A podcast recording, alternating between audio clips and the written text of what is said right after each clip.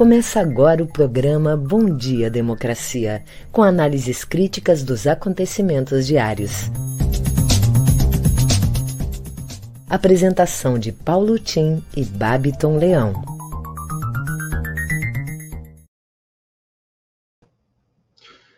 Muito bom dia para todos aqueles e todas aquelas que nos acompanham agora através da rede Estação Democracia ou dos nossos parceiros.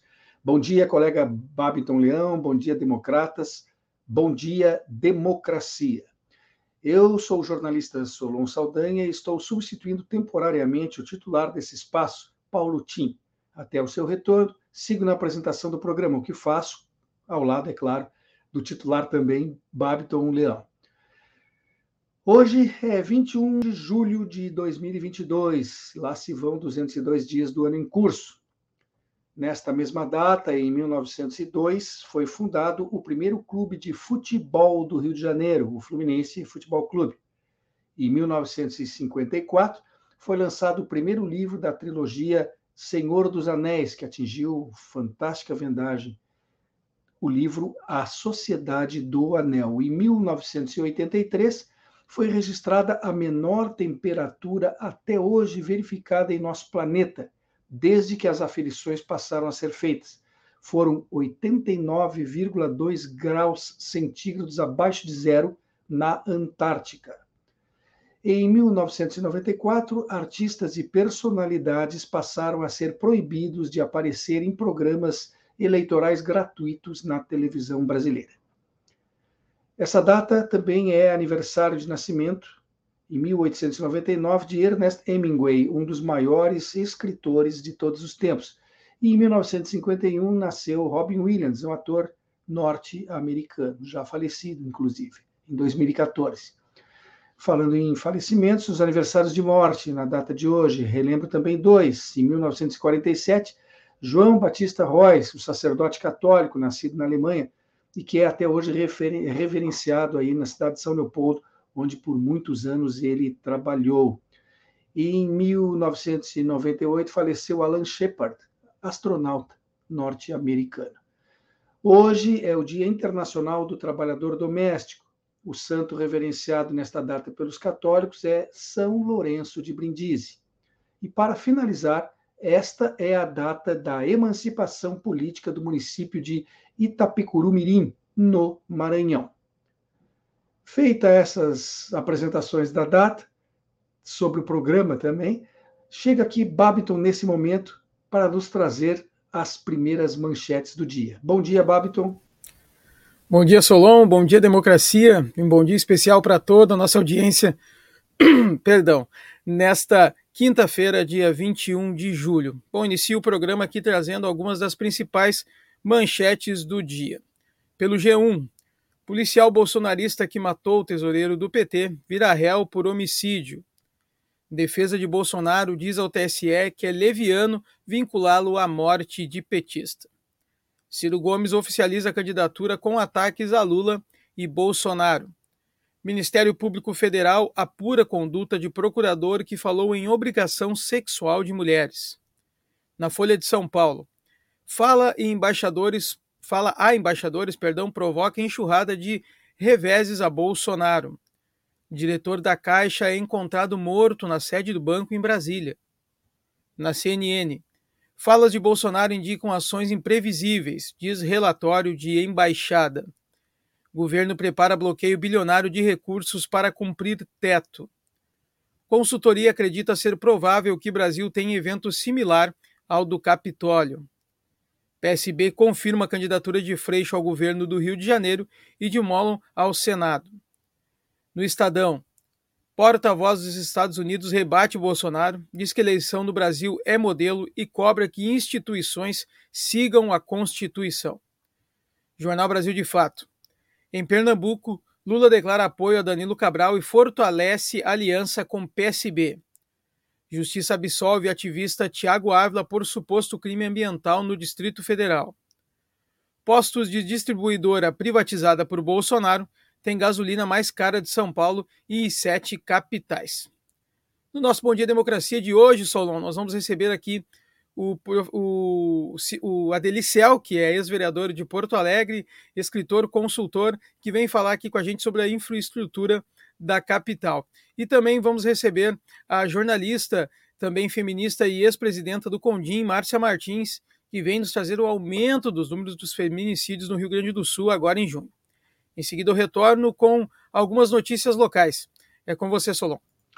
Você falava agora no final da, da, das manchetes que trouxe sobre a questão dos postos de São Paulo que tem a gasolina mais cara daquele estado serem justamente os que estão ligados a uma rede de distribuição que foi privatizada. Eu lembro também que na Bahia esse, esse fenômeno está acontecendo. Depois que a refinaria lá existente foi vendida para um grupo da, dos Emirados Árabes Unidos, se não me engano, é, o governo não consegue mais influenciar de forma nem indireta, né? nem de forma indireta consegue influenciar, e lá na Bahia estão os preços maiores do nosso país. Isso é para quem defende a questão da privatização ficar atento, porque esta redução que está acontecendo agora, muito apropriadamente, ela se deve, aqui no Rio Grande do Sul, eu me refiro, ela se deve a dois fatores. Um, que está sendo feito pelo governo federal uma caridade com o chapéu alheio, na medida em que uh, obrigou uh, os estados a que tivesse uma alíquota menor, não é o caso do Rio Grande do Sul, que já tinha uma alíquota mais baixa, mas de quase todas as outras unidades federativas, no sentido que tivesse menor arrecadação do ICMS, ou seja, os estados perdem seus recursos para que a União faça a sua propaganda política. E mesmo assim, né, eh, houve esse recuo do preço da, da, da refinaria, porque houve também um, recurso, um recuo do preço internacional e do dólar. Mas isso é temporário.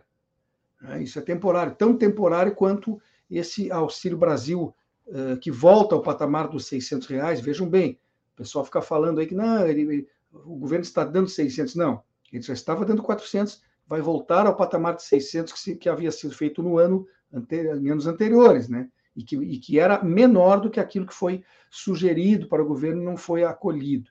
Enfim, uh, a gente às vezes lê as notícias e, e não se preocupa em interpretá-las, ver o que, que, tem por trás, né?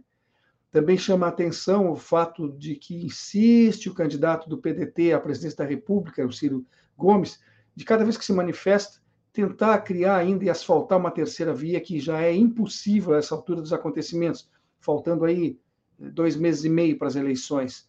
Então, ele bate nos dois candidatos que estão na frente, ainda acreditando que isso fará com que os seus votos uh, inchem nas urnas. E nós sabemos que isso não vai acontecer, nem com ele, nem com Tabet, nem com qualquer outro candidato que apareça. A nossa eleição está por ser definida entre dois nomes e assim vai acontecer. Não há como fugir deste fato. Agora acho que nós temos as notícias locais, né, Babiton? Temos sim, Solon Saldanha. Vamos trazendo agora aqui as notícias locais dos nossos parceiros do Matinal. Porto Alegre começa a vacinar crianças de 3 e 5 anos. A capital gaúcha começou a vacinar crianças de 3 a 4 anos, perdão, com um imunizante do Coronavac, de 3 a 4 anos a idade certa. Por falta de doses, apenas crianças imunocomprometidas estão aptas a receber a vacina por enquanto a Secretaria Municipal de Saúde ainda não informou a previsão de aplicação para o restante do grupo desta faixa etária. A vacinação neste público se inicia em um momento em que há uma tendência de aumento nos casos semanais de SAG e crianças de 0 e 4 e 5 a 11 anos no Rio Grande do Sul, conforme novo boletim Infogripe divulgado ontem pela Fiocruz, com alguns casos associados ao coronavírus. Monumento a Drummond e Quintana é vandalizado na Praça da Alfândega. As tradicionais estátuas dos poetas Carlos Drummond e Mário Quintana conversando em um banco da Praça da Alfândega amanheceram vandalizados ontem. Atacados por uma tinta amarela que manchou a cabeça e os ombros dos escritores, as esculturas foram limpas pela prefeitura ainda pela manhã. As câmeras de segurança instaladas na praça, no entanto, estavam fora de funcionamento e não flagraram a ação dos vândalos. A promessa do passo agora é reforçar o patrulhamento da Guarda Municipal no local. Não é a primeira vez que a obra é vandalizada. Em 2017, os rostos dos poetas foram pintados com uma tinta alaranjada e, em 2007, um livro de 3 quilos que integrava a escultura foi roubado e até hoje está sumido. Feito em bronze maciço, o material da obra pode ser valioso para os ladrões. Prefeitura negocia a locação de comerciantes do viaduto Otávio Rocha para obras. Em reunião realizada ontem com permissionários das lojas sob viaduto Otávio Rocha, a Prefeitura prometeu alocar as operações em outros espaços durante as obras de revitalização do local. Dos 31 permissionários, 16 se mostraram interessados na transferência. O presidente da Associação Representativa Cultural dos Comerciantes do Viaduto Otávio Rocha, Aldaciro José Flores, sugeriu que o trabalho fosse feito em partes para que os lojistas não tenham que se afastar do endereço pelo período total da reforma, prevista para durar um ano e meio. Contudo, a Prefeitura afirmou que a recomendação técnica é isolar a área para fazer a obra de uma vez só, reduzindo custos. Uma nova reunião entre as partes foi marcada para 4 de agosto. Duas notícias rápidas agora. Foi aprovado o estudo de viabilidade urbanística para ampliação do HPS, obra planejada há quase 20 anos. O imóvel vai avançar para a Avenida José Bonifácio, onde algumas casas já desapropriadas pelo município serão demolidas.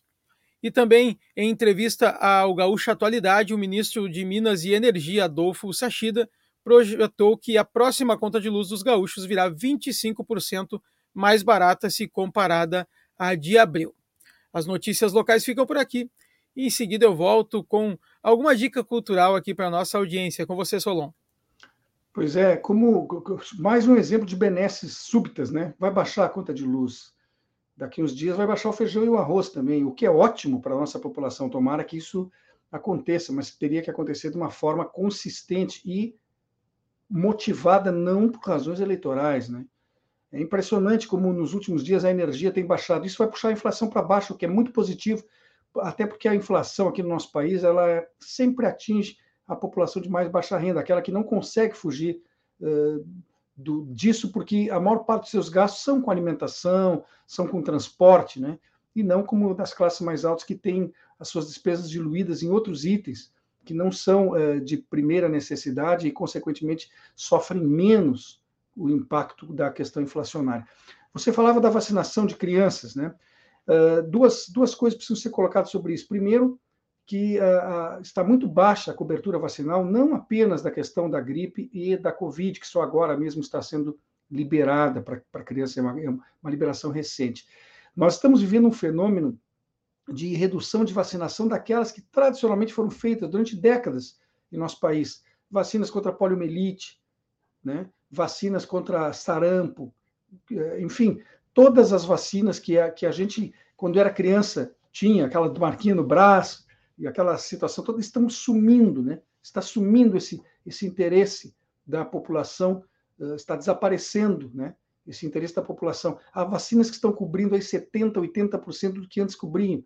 Ou seja, nós estamos retrocedendo num, num progresso científico que havia garantido muito mais saúde, muito mais condições e melhores condições de vida para nossas crianças. Nós vamos ter no futuro, de novo, uh, crianças vitimadas pela poliomielite, tendo toda a, a sua vida prejudicada, porque porque foi nos últimos tempos tirado da ciência esse poder, essa importância, em nome de, de, de coisas que não são comprovadas, em nome de, de ideias que estão superadas.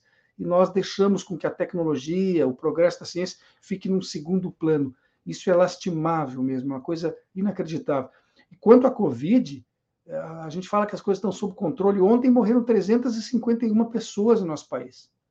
Desde quando é aceitável que morram 351 pessoas de uma doença num único dia eh, no, país? Há, nações do mundo que não tiveram isso ao longo de um mês inteiro. E o Brasil continua sendo o segundo colocado no mundo uh, em termos de, de vítimas fatais desta pandemia que ainda se arrasta, apesar de ter perdido força, e perdeu forças graças à vacinação, que é questionada, que é contestada. O campeão do mundo nisso são os Estados Unidos, em segundo lugar, nós. Justamente dois países que eh, embarcaram nessa questão negacionista de, de dizer que a ciência é, é menos importante do que a religião. Será que Cristo ou qualquer outro desses líderes religiosos que a humanidade tem e que nos iluminam, digamos assim, o caminho, seriam favoráveis a que a gente não lutasse pela vida? não usasse os recursos que a própria inteligência, que afinal Deus nos permitiu possuir, nos garante é, fazer uso dela para esses recursos que salvam vidas, é, é impressionante. Eu fico realmente chocado em relação a isso, mas não há o que se fazer, infelizmente. E sobre o roubo lá na praça, aqui em Porto Alegre, e, a, e, o vandalismo, o vandalismo é inexplicável, que são pessoas que nem. Essa história de pintar as estátuas, o que, que ganha quem, quem faz isso? Mas não é pessoa de rua, não é pobre, miserável, porque esse pessoal não tem dinheiro para sair comprando tinta e jogar em cima de estátua. Ele vai pegar o dinheiro para se alimentar, para se vestir, como nós falamos há pouco que as necessidades são grandes. Quem gasta para comprar uma tinta e perder seu tempo e uma madrugada numa praça para pintar uma estátua, né? E justamente estátua que representa o quê? Que representa a cultura. Né? Nosso poetinha aqui do Rio Grande do Sul, e a, a, com, com seu amigo né? Drummond, Carlos Drummond de Andrade, um mineiro e um gaúcho, um mineiro que se radicou no Rio de Janeiro, poetas, homens de letras, homens que iluminam a, a, a nossa vida, a nossa, nossa condição, nosso conhecimento. Isso é que está sendo atacado e atacado por quem tem dinheiro para comprar tinta e perder tempo na madrugada em vez de estar descansando em casa. Quem é que faz isso?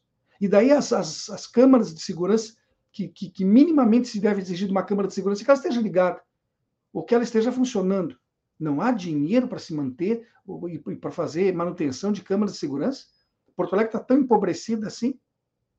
E os discursos que a segurança pública é uma das prioridades, onde é que foi parar? Não se protege nem estátua, muito menos a vida das pessoas, né? Então, a confiança da população no, no, nos serviços públicos realmente tem mais que cair. Babton, vamos tentar falar de alguma coisa mais suave, né?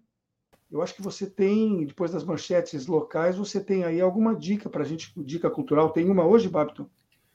Temos sim, Solon. Temos. Na verdade, eu tomei a liberdade de trazer uma, duas dicas hoje. Vou começar aqui pela dica no show no Ocidente, hoje, no show do Carlinhos Presidente, que revisita canções de Gonzaguinha, lá no Ocidente Acústico, com o show Guerreiro Menino, que acontece então hoje à noite. O sambista Carlinhos Presidente promove uma homenagem a Gonzaguinha no show Guerreiro Menino, dentro do mês do MPB, do projeto Ocidente Acústico. Apresentação ali no Oswaldo Aranha 960, no Ocidente, acontece hoje às 21 horas e os ingressos você encontra a partir de 20 reais no Simpla. Como eu sempre digo, o Simpla é muito fácil. Vai ali, coloca Simpla com Y no Google que você vai encontrar ali todas as opções de shows. E hoje, então, temos o show do Carlinhos Presidente aí com canções do Gonzaguinha. Eu tenho mais uma dica para trazer, e é uma, é uma, na verdade, é uma dica e também uma felicidade em poder noticiar isso, porque ontem à noite eu fui agraciado com uma imagem de uma colega nossa e eu quero compartilhar aqui com a nossa audiência, porque a Nay Oliveira, que é a nossa parceira aqui, que está né, parceira de comitê, está sempre conosco aqui nas, observando e acompanhando as transmissões, tem o costume de dizer que toma café com Bom Dia Democracia e é integrante da coordenação do programa Estação Gaia, lançou esse livro aqui na pandemia, né? Em Pandemia com o Chico, um livro ótimo, eu sempre falo aqui, o Adeli também conhece, um livro ótimo. Então, não sou eu que estou aqui dando a dica do livro, mas tem mais gente, inclusive esse senhor da capa que a gente colocou agora na tela. Chico Buarque, então, ontem com o livro que a Naya né, fez em, na pandemia com o Chico, contando as histórias dela durante a pandemia com as músicas do Chico Buarque e o Chico ontem lendo o livro. Eu achei uma imagem muito, muito legal, conversei com a Naya, fiquei muito feliz. Parabéns mais uma vez, Naya, pelo alcançado. E, então, dica minha e do Chico Buarque, leia o livro da Naya, da Naya Oliveira, Na Pandemia com o Chico. As dicas culturais ficam por aqui. Volto com você, Solon. Olha, isso aí realmente é de se orgulhar, né? Eu acho que ela está de parabéns, não só pela obra que fez, mas pela repercussão que a obra está alcançando. E o próprio homenageado ali, ao ler a obra, eh, também homenageia a ela, né? E acho que isso é uma vitória pessoal e é uma vitória coletiva também. Eu falei há pouco aí que estava vandalizando quem, quem eh, se preocupa com letras, com cultura, com, com, com educação, com conhecimento, essas são as pessoas que estão sendo vítimas de, do que tem acontecido aí nos últimos tempos. Então, é, é um oásis, né? é uma alegria, é, uma, é um alívio quando a gente vê gestos, às vezes, tão simples como esse que ele fez e que valoriza tanto o trabalho da nossa colega da nossa amiga. E quanto ao Ocidente, né, o, esse é um presidente que não depende de votos. O, o, o presidente vai se apresentar lá cantando para o pessoal logo mais, o sambista, às 20 horas aqui pertinho, 21 horas, né? Aqui pertinho da minha casa. Vou pensar na hipótese de passar por lá. Exatamente, pessoal. Carlinhos, presidente, às 21 horas. Esse aí não precisa de voto, isso mesmo. precisa é, é, da nossa presença, da audiência, enfim, das pessoas que, que possam comparecer. Uh, eu estava vendo aqui também que foi inaugurado aí uh, um voo novo, né, entre São Paulo e, e, e Caxias do Sul, um voo feito pela Latam. Então, mais uma possibilidade de, de, de contato de Porto Alegre com os grandes centros. E eu, eu digo isso quando vejo, e estava pensando, enquanto você falava do, do, do, show do presidente, que Porto Alegre tem sido beneficiada nos últimos tempos com uma série de, de eventos que estão voltando, graças a Deus, né, depois da pandemia. E o Rio Grande do Sul, não só Porto Alegre, tem entrado numa, num roteiro cultural bastante interessante aqui no Vale dos Sinos, principalmente com o Novo Hamburgo e a, o teatro ali da Fevale. Ele tem sido muito fiel em, em apresentar espetáculos que às vezes só vinham a Porto Alegre, ou nem vinham a Porto Alegre, mas agora quando vem, o pessoal termina aproveitando, dando uma esticadinha ali para o Vale dos Sinos também, uh, aproveitar esses, essas oportunidades, isso aí tem que ser visto. E cada vez que se, se estabelece aí um contato mais fácil do Rio Grande com o centro do país, melhor ainda, e a gente precisa uh, ressaltar isso que é importante. Quanto a, aos furtos que nós, você citou, e eu comentei também, uh, ali na Praça da Alfândega, como o famoso livro dos três quilos da, da estátua do, do Drummond, uh, tem sido vandalizado com maneira sistemática também os fios, inclusive do Transurb, né? que tem, tem provocado grandes atrasos no transporte coletivo aqui da região metropolitana, porque o pessoal rouba os fios que atende os fios elétricos que alimentam, enfim, atende o nosso metrô. Daí eu não consigo entender, porque ali, tá, ali é, uma, é, é uma, uma empresa, né? E, e, é cercado, existe em todo o, o percurso do Transurb o cercamento, por segurança da população, o cercamento com, com que protege, enfim, a, a via férrea da, do, dos, dos, transeuntes, os transeuntes não poder cruzar a linha férrea. Como é que esse pessoal pula esse muro, rouba os fios e não há nenhuma câmara de segurança que os flagram fazendo isso? O que é obviamente feito de madrugada, porque entre seis da manhã, ou um pouco antes, já nem sei qual é o primeiro horário, e meia-noite os trens estão circulando. Daí eles não vão ficar pendurados lá no fio enquanto o, o, o trem está circulando. Né? E isso aí está provocando atrasos que dificultam a vida das pessoas, que encarece o custo do transporte, porque quem é que vai terminar pagando essa, essa despesa? Na hora que vai fazer o reajuste das tarifas, o pessoal considera todas as despesas que são, são feitas. Né? Os trens passam de seis em seis minutos no horário de pico. Não é nesse horário que os fios estão sendo roubados. Os fios estão sendo roubados de madrugada. Cadê a segurança? E o entorno? O policiamento, porque dentro a empresa tem que tomar providência. E o policiamento no entorno não está uh, sendo feito, ou está sendo feito de forma inadequada, eu não, não, não sei, realmente gostaria muito que alguém se manifestasse e explicasse sobre isso, porque nos últimos tempos o que a gente mais vê é propaganda de que a segurança pública melhorou muito e o pessoal se baseia em índices de 2020, eh, principalmente, né? Os 2021 estão fechando ainda agora alguns desses índices, esquecendo que diminui a criminalidade naqueles furtos e roubos, porque as pessoas estavam em casa com a pandemia. Né? Não é bem verdade que, que todos os índices da criminalidade estejam em queda. Né? Aí está um exemplo. Nós estamos tendo problemas com roubo de fios. E também na, na, na rede elétrica da cidade, que às vezes dá apagões aí, porque não há uh, tempo hábil para as empresas estarem sempre substituindo esta fiação que é roubada. Babton, hoje a nossa primeira convidada do dia, que é a, que é a Márcia, ela tem um vídeo, né? A Márcia. Exatamente, Solon. Bom, a Márcia vem, se me permite, vou trazê-la agora aqui, que vem nos conversar com a gente aí sobre né, o infeliz número né, do aumento do, no, de feminicídios no Rio Grande do Sul, agora no mês de junho mais um aumento. E agora a Márcia vem conversar conosco sobre essa realidade. Bom dia, Márcia, com a palavra. Bom dia, democracia, Paulo Tim e Babiton Leão.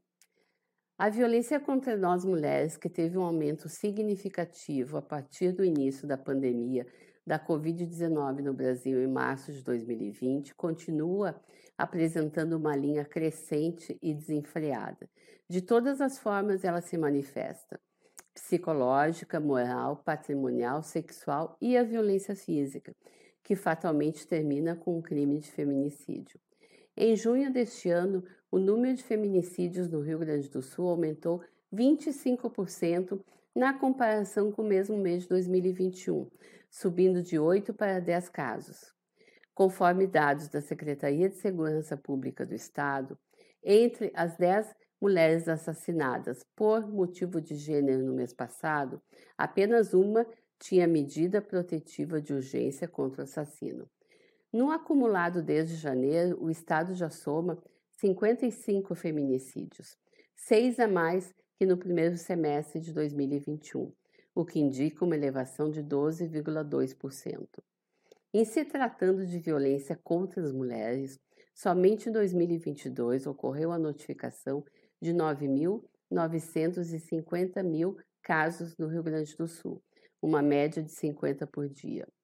Esses números são preocupantes porque o Rio Grande do Sul, que tem oscilado entre o terceiro e o quarto estado do Brasil que mais mata mulheres pela questão de gênero, assiste a uma retirada de direitos alcançados nos últimos anos, uma total ausência de políticas públicas e recursos insuficientes no orçamento estadual, quando eles existem. Mas também porque ainda não encerramos o mês de julho e somente nessa semana já foram noticiados dois casos de feminicídios, em Gravataí e um em Cachoeirinha, cidades da região metropolitana de Porto Alegre. Sempre é importante reforçar que o feminicídio é o homicídio praticado contra a mulher em decorrência do fato de ela ser mulher, resultado de misoginia, menosprezo pela condição feminina ou discriminação de gênero, podendo envolver violência sexual ou doméstica, e que só foi qualificado como crime com a lei do feminicídio em 2015. É desesperador todo dia saber que uma mulher foi morta porque o ex-companheiro não aceitou o fim do relacionamento ou não compreendeu que terminou o amor. Já disse o poeta que seja infinito enquanto dure. É lamentável ter que ocupar os espaços da mídia para falar em mortes, de pessoas agredidas, de número de mulheres assassinadas, de perdas de direitos, da falta de políticas para abrigar companheiras que sofrem e denunciam violências. Até quando teríamos o, até quando teríamos que lutar para defender nossos direitos? Será que um dia teremos o controle sobre as nossas vidas, os nossos corpos? Apesar de tudo, seguimos na luta. Até a próxima.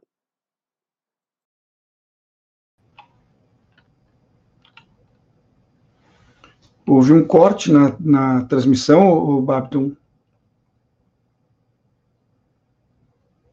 Babton? Não, não, Solon, estamos de não, não tivemos corte, acabou o vídeo, estamos de volta.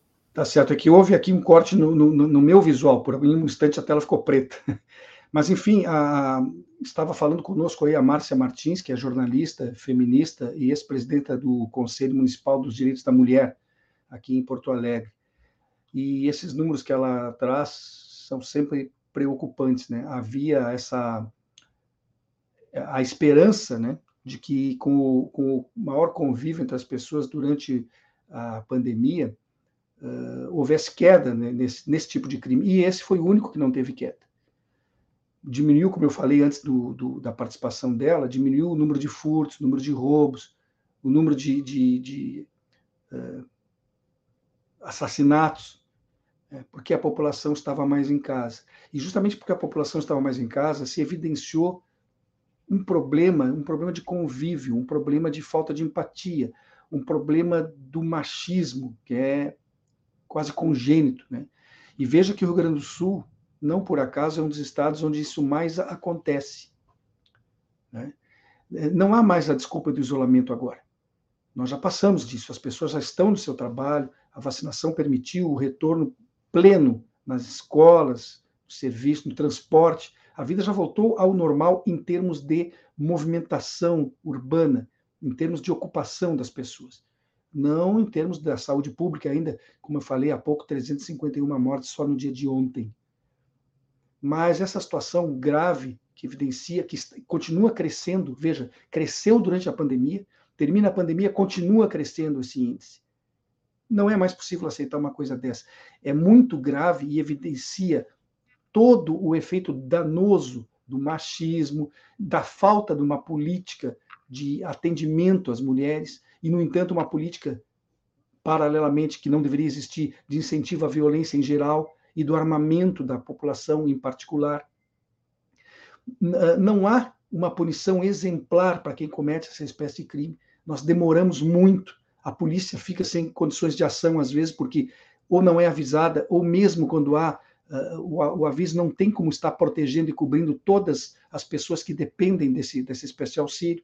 A rede de proteção e de amparo, seja físico, com, com, com lugar para as pessoas uh, morarem provisoriamente, seja psicológico, para que a pessoa se dê conta da violência que ela está uh, sofrendo, que precisa ser enfrentada, seja com, com preparo no sentido de que a mulher tenha autonomia e independência financeira, ela precisa uh, ser, eh, digamos, não só acolhida, mas preparada para uma vida sem este parceiro, que não é um parceiro, é um transtorno na vida da pessoa, muitas vezes, né? E, então, nós precisamos, de alguma forma, contribuir para o empoderamento feminino. Porque enquanto não se der essa cobertura, enquanto não se der, uh, o Estado não definir recursos para isso, não definir políticas de atendimento reais, não no papel, na promessa, nós vamos estar enfrentando essa situação desagradável, essa situação desumana, essa situação extrema e inaceitável. Inaceitável. Nós temos um segundo convidado, né? Nós temos conosco hoje também o Adelicel, nosso ex-vereador. Ele já está nos bastidores, Babiton? Sim, vamos trazer então aqui agora já para o papo conosco o escritor, consultor, bacharel em Direito e ex-vereador de Porto Alegre, Adelicel. Bom dia, Adeli. Seja bem-vindo ao nosso programa. Bom dia, prazer mais uma vez estar aqui. Uh, minha saudação uh, ao nosso novo guia aqui hoje. Esperamos que o Tim melhore. Bom te ver aqui no vídeo também. Tenho acompanhado também as tardes do teu programa, é muito interessante. E hoje eu me comprometi de falar sobre as sacadas, as sacadinhas dos sacadões de Porto Alegre. É, o Tim já tinha algumas, em algumas conversas comigo falado desse texto importante do livro Colóquios com a Minha Cidade, é, do Atos Damasceno. E, e é um assunto que eu já tinha tratado muitas vezes, principalmente nos debates sobre a questão da arquitetura em Porto Alegre, sobre questões de urbanismo e, pasme, também sobre a questão da tributação. No vocês vão entender por quê. No passado, quando Porto Alegre começou a ter um tipo de desenvolvimento econômico e social maior, né, a primeira coisa que as pessoas faziam era construir palacetes. E, no mínimo, casas, uh, uh, normalmente de dois pisos, muita pouca preocupação com o piso inferior e sempre com aquela preocupação da fachada e com embelezamento. Tem, inclusive, um, um estudo também muito interessante do professor Arnoldo Doberstein sobre o fachadismo em Porto Alegre. Mas hoje vou tratar das sacadas, das sacadinhas sacadores. Então, a primeira coisa que o pessoal fazia era fazer uma sacada, onde a família, as pessoas normalmente se expunham, olhavam a rua, uh, ficavam chuleando o que acontecia, e também quem passava normalmente olhava para aquela sacada para ver o que ali acontecia, porque tinha sempre aquela ideia de Fausto e de riqueza. No livro Caminhos Cruzados do Érico Veríssimo, tem uma parte interessantíssima de uma personagem que vem lá de uma, uma cidade chamada Jacarecanga, no interior do Rio Grande do Sul, uma cidade fictícia, por óbvio, né? provavelmente a, a Cruz Alta do Érico Veríssimo, e faz uma casa aonde? No Moinhos de Vento. Então, essas casas eram muito comuns, ou na Rua da Praia, na Rua da Igreja, que é a Duque de Caxias, depois na Independência, que tinha muitos palacetes, mas muito mesmos, e no Moinhos de Vento. Então, ele trata que ele constrói no Moinhos de Vento. E o, e o Augusto Bisson, o jornalista Augusto Bisson, escreveu um livro interessantíssimo sobre o Moinhos de Vento, que ele exatamente trata dessa questão da formação do Moinhos de Vento com pessoas abastadas do comércio, da indústria, né? sejam antigos proprietários de terra, pessoas que vinham do interior, que mostravam a sua pujança, e também o, o aumento e o peso dos alemães, especialmente no comércio da indústria de Porto Alegre. Eu chamo a atenção aqui na Rua da Praia, é interessante que se possa ver isso com toda nitidez. Uh, vocês uh, devem conhecer, uh, os ouvintes, telespectadores também, ali a, antiga Força e Luz, né? a, a, o, o, Instituto Érico Veríssimo. Nós temos ali ao lado, entende, e na outra parte da rua, naquele, naquele lugar ali tem quatro edificações onde estão claríssimas essas sacadas, algumas sacadinhas e também tem um sacadão. Ou seja, se você andar pela Rua da Praia em direção aos quartéis, você vai notar várias edificações com esse tipo de arquitetura e essa questão de se colocar em evidência. Não se vê mais praticamente nada disso na Duque de Caxias, porque é uma rua que foi completamente desnaturada, tá? esses, esses palacetes praticamente não existem mais. Nós temos ainda na esquina da João Manuel aquele palacete que foi da família Chaves Barcelo, mas ele é mais retirado, portanto, não fica tão presente essa questão.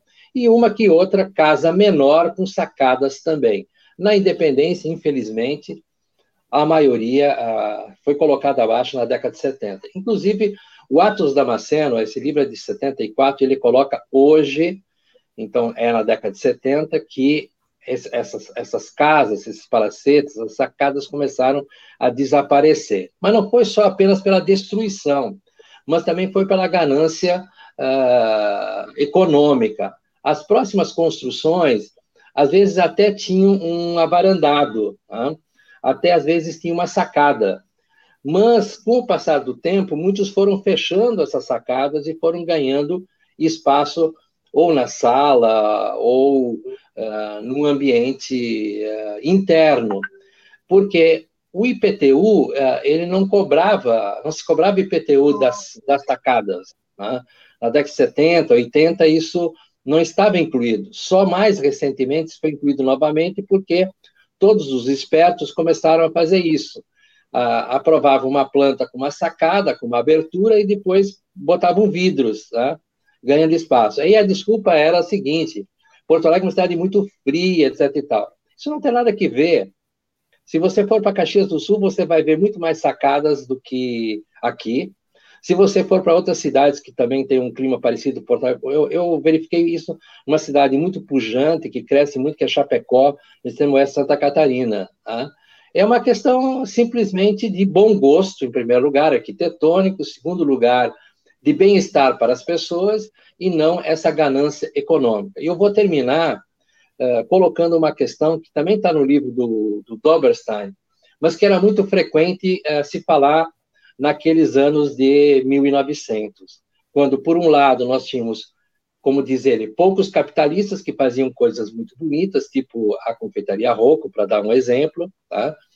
E, mas nós tínhamos muitos endinheirados que faziam pequenas casinhas, tá? Vocês imaginem aquela ruela que tem o nome de Avenida Calduro, ali tinha 46 casas de aluguel naquele trechinho. Então, esse senhor Calduro alugava essas casas, né? E porque as pessoas vinham para trabalhar em Porto Alegre, crescia a questão econômica, então as pessoas precisavam morar e moravam em cortiços e essas pequenos, pequenas casinhas de aluguel. E assim, a arquitetura de Porto Alegre foi se desnaturando, nós fomos perdendo espaços, como agora recentemente foi colocado abaixo, a casa onde residiu o escritor Caio Fernando Abreu no Menino Deus. Nem discuto aqui tanto a importância arquitetônica, era uma casa que tinha, sim, uma marca de ser uma casa do passado, tá? mas também o, a preservação do patrimônio uh, histórico-cultural não se dá apenas pela questão arquitetônica, mas muitas vezes também pela moradia. Quem foi a pessoa que morou ali? Por isso, nós achamos que alguns lugares onde houve uh, moradia de pessoas ilustres, uh, seria importante a colocação de placa. A gente vê isso muitas vezes na Europa e outros países em que aqui morou uh, poeta uh, Lord Byron, como a gente vê numa, numa escadaria em, em Roma, num, num prédiozinho ao lado, uh, tem essa placa. Aqui na Duque de Caxias, nós temos ainda um espaço onde tem uma, uma churrascaria, onde por 30 anos morou é, o, para a memória, artista nosso é, importante. Então, seria importante colocar, é, muitas vezes, uma placa nesses lugares, porque pelo menos parte da história seria preservada. São alguns elementos que eu trago para vocês nestas manhãs de quinta-feira, e quinta-feira que vem vou falar da mini feira uh, de livros que vai ocorrer no dia 30 de julho, agora, no outro sábado, na, no chalé da Praça 15. Mas fica para quinta-feira que vem eu falar um pouco deste evento e de a busca de novos espaços culturais em Porto Alegre. Adeli, você tocou no assunto do Caio, da casa do Caio Fernando Abreu. Eu estava me preparando para perguntar para você sobre isso, porque também existe, além da questão arquitetônica, a questão cultural, né?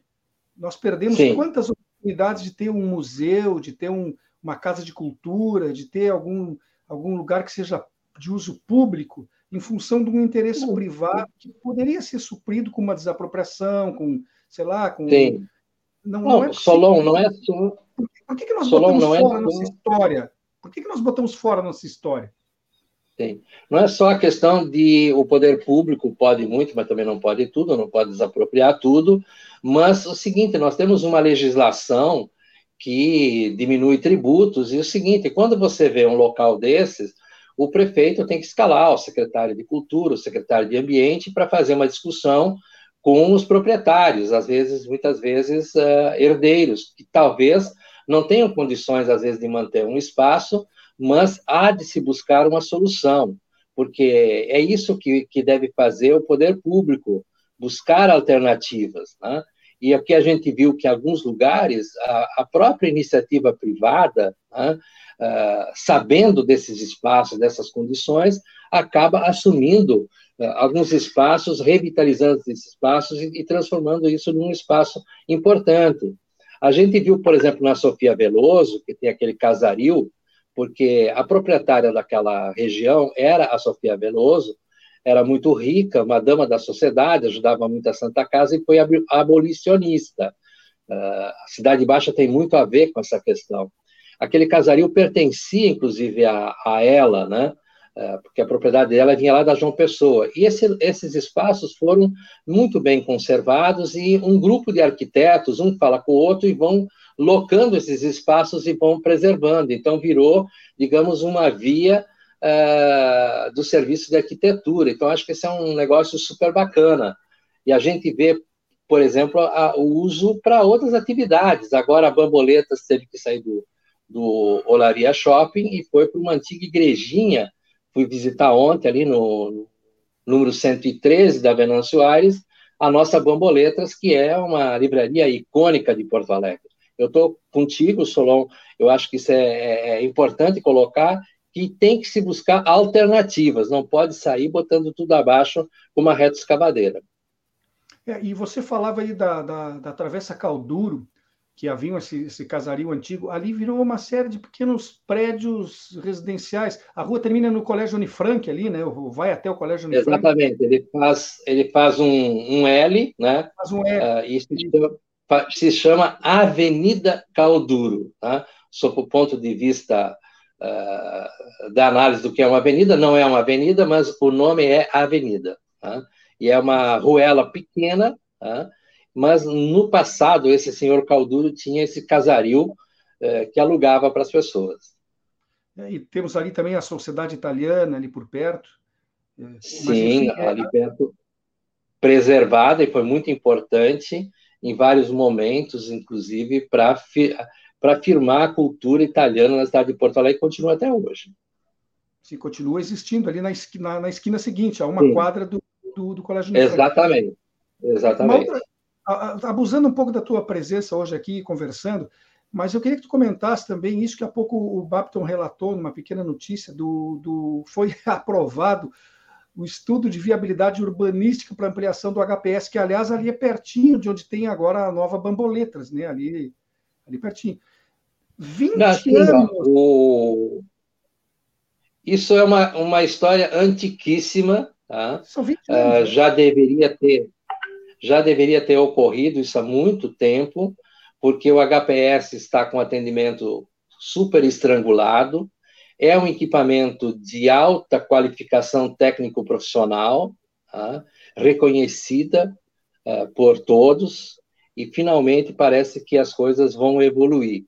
O que a gente está vendo é que muitas dessas instituições mais antigas de saúde, como, por exemplo, a crise que está vendo nesse momento na Santa Casa de Misericórdia de Santana do Livramento. Para quem, quem acompanhou a história da formação das Santas Casas, né, como foi o caso da nossa Santa Casa de Porto Alegre, né, a de, da, de Esterro, hoje Florianópolis, sabe o quanto foi importante também a participação das pessoas, porque os serviços de saúde começaram a ter uma preocupação dos governos em torná-los uh, atendimentos públicos uh, nesse século, nesse século. Diga-se de passagem, foi muito importante, inclusive nesse sentido, a era getulista foi importante nessa questão. E diga-se passagem o seguinte: a profissão de médico ela só veio a ser oficializada na década de 30, durante o primeiro governo Getúlio, governo ainda uh, antes de 34, né? Porque daí em 34 foi eleito e depois em 37 deu o golpe. Porque uh, com essa visão castilhista uh, que havia no Rio Grande do Sul, toda pessoa que dizia que tinha capacitação, ela estava liberada para para para medicar, no caso, ou ter farmácia. E antigamente os médicos atendiam em farmácia, só depois houve essa separação, porque isso, isso é uma coisa que não deve, não deve acontecer, tem que haver essa separação. Então, é um pouco da nossa história e aí também dos, das casas de saúde. Quem tem estudado, uma das pessoas que estudou muito isso é a professora Elizabeth Torresini, que tem um livro dela chamado Construção do Campo Médico, tá? Já que antes nós mostramos o livro da Naia, que, por sinal, uh, eu fiz uma resenha assim que ele foi lançado, um livro maravilhoso, queria dar meu abraço também a ela, e que eu sei que ela está fazendo uma viagem, a gente podia fazer um debate, inclusive, sobre a questão cultural uh, no próximo período.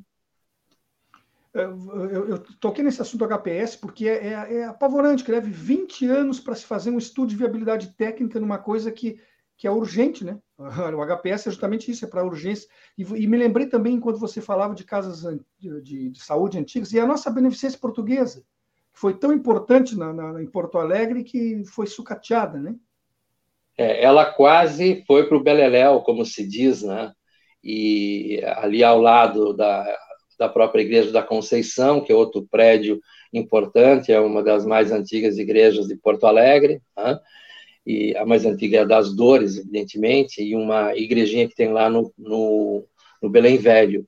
Uh, e, felizmente, uma parte dela foi ocupada pelo Sindicato Médico, fazendo o Museu da Medicina, que quem não conhece ainda, já que estamos falando em questões culturais, visite ali no Beneficência Portuguesa também o Museu uh, da História da Medicina, uh, que felizmente foi uma atividade importante do Sindicato Médico do Rio Grande do Sul.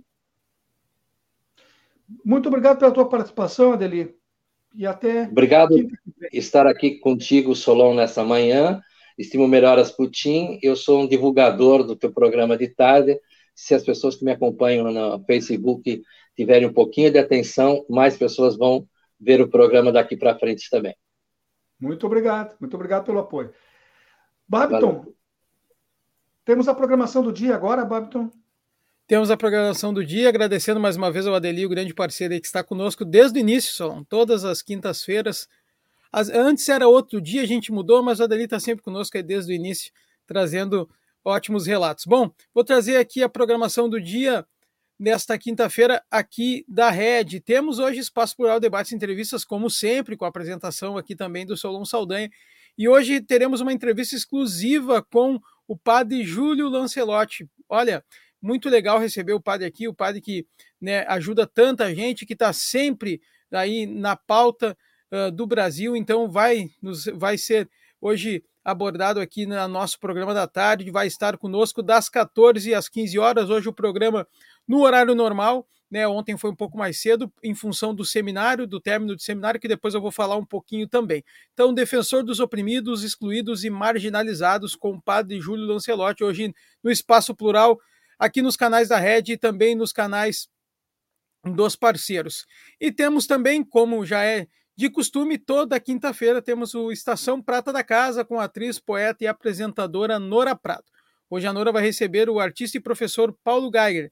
Vai contar um pouco da sua trajetória, na sua trajetória profissional, claro, falando um pouco de seus relatos, trazendo aí curiosidades e também fatos interessantes de sua carreira. Às 16 horas, portanto, não perca aqui nos canais da Rede e também nos canais dos parceiros. E quem ainda não assistiu, você pode ir nos nossos canais e também ah, aí aproveitar para acompanhar o último dia de seminário, que foi ontem, que teve né, a participação de pré-candidatos ao governo do estado do Rio Grande do Sul, que colocaram suas ideias lá. Bom, alguns não puderam estar conosco, o caso Vinheira da Cunha do PDT não pôde estar presente, mas mandou um representante, o professor Christian Veloso e também o Beto Albuquerque do PSB não pôde estar porque positivou para a Covid, inclusive ele também está envolvido lá no, no lançamento da candidatura do pré-candidato Ciro Gomes e ele positivou para a Covid, então não pôde. Edgar Preto também, por causa de um, de, de um compromisso, não pôde estar, mas mandou um representante, o assessor parlamentar da bancada do PT, Jorge Ussan, o Luiz Carlos Reis, PP eu até não lembro, Solon, se o Luiz Carlos Reis estava presencial, você lembra? Não, não, não, não, não estava, né? É, é. Tivemos, tivemos três ou quatro dos candidatos presencialmente, os demais mandaram seus representantes, por uma é, série de razões, né? Alguns, é, mas o Luiz Carlos Reis chegou a confirmar, mas não veio, né? O Onyx é. Lorenzoni não tinha confirmado. O Pedro Ruas teve que cancelar também por sintomas gripais. O Gabriel Souza do MDB também não pôde ir, cancelou em cima da hora, mas mandou um representante, que foi o Gustavo Moraes, que é coordenador do MDB no Rio Grande do Sul. A Regiane de Oliveira do PSTU esteve presente, o Eduardo Leite não compareceu e não mandou representantes. O Novo também esteve presente. Ricardo Jobim do Novo e também Roberto Argenta do PSC estavam todos presentes. Também. Quem quiser acompanhar, pode aí ver nos canais da Rede, também nos canais dos parceiros. Fica ali disponível para você ver o horário que quiser. E mais uma vez aqui o apelo, Solon, faço apelo à nossa audiência que curta a nossa programação, assista também os demais programas da Rede, compartilhe no Facebook, no Twitter, no Instagram, no Spotify e aqui no YouTube, assine o canal e ative o sininho. É de muita importância que você faça isso para manutenção aqui da Rede dos programas diários, semanais e quinzenais. Deixe o seu Eu... registro, curta, que é muito, é, de, é muito bem-vindo, né, Solon? É, sem dúvida. E, Babton, eu, eu, eu não quero terminar o programa de hoje sem relembrar, sem citar aquela que talvez tenha sido a principal notícia de ontem, em termos de política e em termos de. uma notícia que associa política com polícia, né? que foi a, a, o policial bolsonarista que matou o tesoureiro do PT no, no Paraná, virou réu por homicídio duplamente qualificado nós vivemos ali uma situação muito estranha, porque a gente sabe da precariedade do, dos serviços policiais, às vezes, para fazer qualquer perícia, qualquer levantamento, qualquer. É, é tudo demorado e complicado, porque eles não têm uh, pessoas e equipamentos, às vezes, suficientes e necessários para isso, né? Mas, depois que houve esse crime bárbaro, motivado por uma bobagem política, um desentendimento que não precisava ter acontecido, Primeiro, tivemos uma delegada de polícia lá que assumiu o caso e que, que, que nas redes sociais aparecia ela própria uh, exaltando o, o, candidato Jair Bolsonaro, o presidente depois Jair Bolsonaro. Ela foi sutilmente retirada do caso e entregue por uma colega dela, que conseguiu uma proeza fantástica, terminou o inquérito três ou quatro dias antes do prazo e antes de receber perícias, como, por exemplo, no celular do, do agressor, que poderia mostrar motivações ou até participações de outras pessoas, né? Mas, enfim, eh, foi encaminhado o inquérito para o Ministério Público, que não, que acolheu a, a, a, a determinar que o, que o réu seja, uh, seja uh, enfim, responda ao processo, seja julgado posteriormente, como não, mas não acolheu a ideia básica apresentada por essa, por essa trabalho tão rápido da polícia de que não havia motivação política. A, a justiça acolheu a denúncia oferecida pelo Ministério Público de que há motivação e que ele precisa, enfim, uh, ser tratado como réu a partir de agora por um homicídio duplamente qualificado. Eu tenho aqui o, texto. Ó. O policial penal federal Jorge Guaranho virou réu por homicídio duplamente qualificado do tesoureiro do PT, Marcelo Arruda. A decisão foi do juiz Augusto Germano Francisco Arguello. Provavelmente vai começar a receber alguns telefonemas e alguns e-mails esse juiz. Ele acolheu a denúncia eh, oferecida pelo Ministério Público do Paraná, eh, que não seguiu o que a polícia havia dito em parte, né? Segundo o texto que o, que o juiz uh, escreveu no acolhimento da, da denúncia, as preferências político-partidárias antagônicas foram razão essencial e causa do crime, causa da agressão. Está aqui entre aspas, ou apesar da jurisprudência majoritária dos tribunais superiores entender que a decisão do recebimento da denúncia não exige fundamentação, cumpre observar de modo sucinto que o caderno investigatório possui a presença de indícios suficientes da autoria, da prova de materialidade e das razões. Por isso, recebo a denúncia oferecida em desfavor de Jorge José da Rocha Guaranho, diz no trecho da decisão. O, este senhor que matou o petista, ele permanece internado no hospital, mas as informações que se tem é que ele saiu da unidade de tratamento intensivo e agora está num quarto comum, um quarto normal, devidamente eh, cuidado pela polícia, mas longe né, de qualquer possibilidade de ser ouvido ou de se manifestar ainda publicamente sobre o ato tresloucado que terminou praticando, como está amplamente mostrado nos vídeos que eu vi, você viu, né, Babton, e boa parte da população brasileira presenciou. É uma lástima, mas isso ainda acontece nos nossos tempos de hoje. Parece que voltamos, às vezes, para a época dos coronéis aí da política do voto a cabresto e do uso de armas. Temos mais algo, Babiton, para o dia de hoje? Estamos chegando no final do programa, Solon. Já falta um minuto para as nove horas. Começamos com dois minutinhos de atraso, mas cumprimos aqui o tempo de programa. Desejando um bom dia a todos, né, a nossa audiência, muito obrigado por estarem conosco, muito obrigado ao Solon Saldanha, que nessa semana está aqui conosco, ajudando devido a, uma, a um repouso do Paulo Tinha até ele ficar melhor, já está melhorando, conversei com ele ontem, podem ficar tranquilos que aí nos próximos dias ele estará de volta. Todo mundo que nos acompanha aqui diariamente, um muito obrigado, até amanhã e nos aguardamos às 8 horas da sexta-feira. E comigo, às duas da tarde. Vou estar aí hoje, como sempre faço, de segunda a sexta, com o Espaço Plural. Fica o convite para que a audiência da manhã também nos prestigie no horário da tarde. Muito obrigado a todas e todas que nos acompanharam até aqui nesse programa e até outra oportunidade. Bom dia.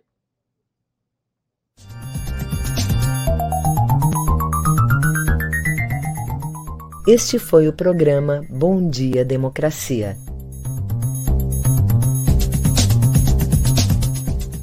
Nos encontramos amanhã às 8 horas.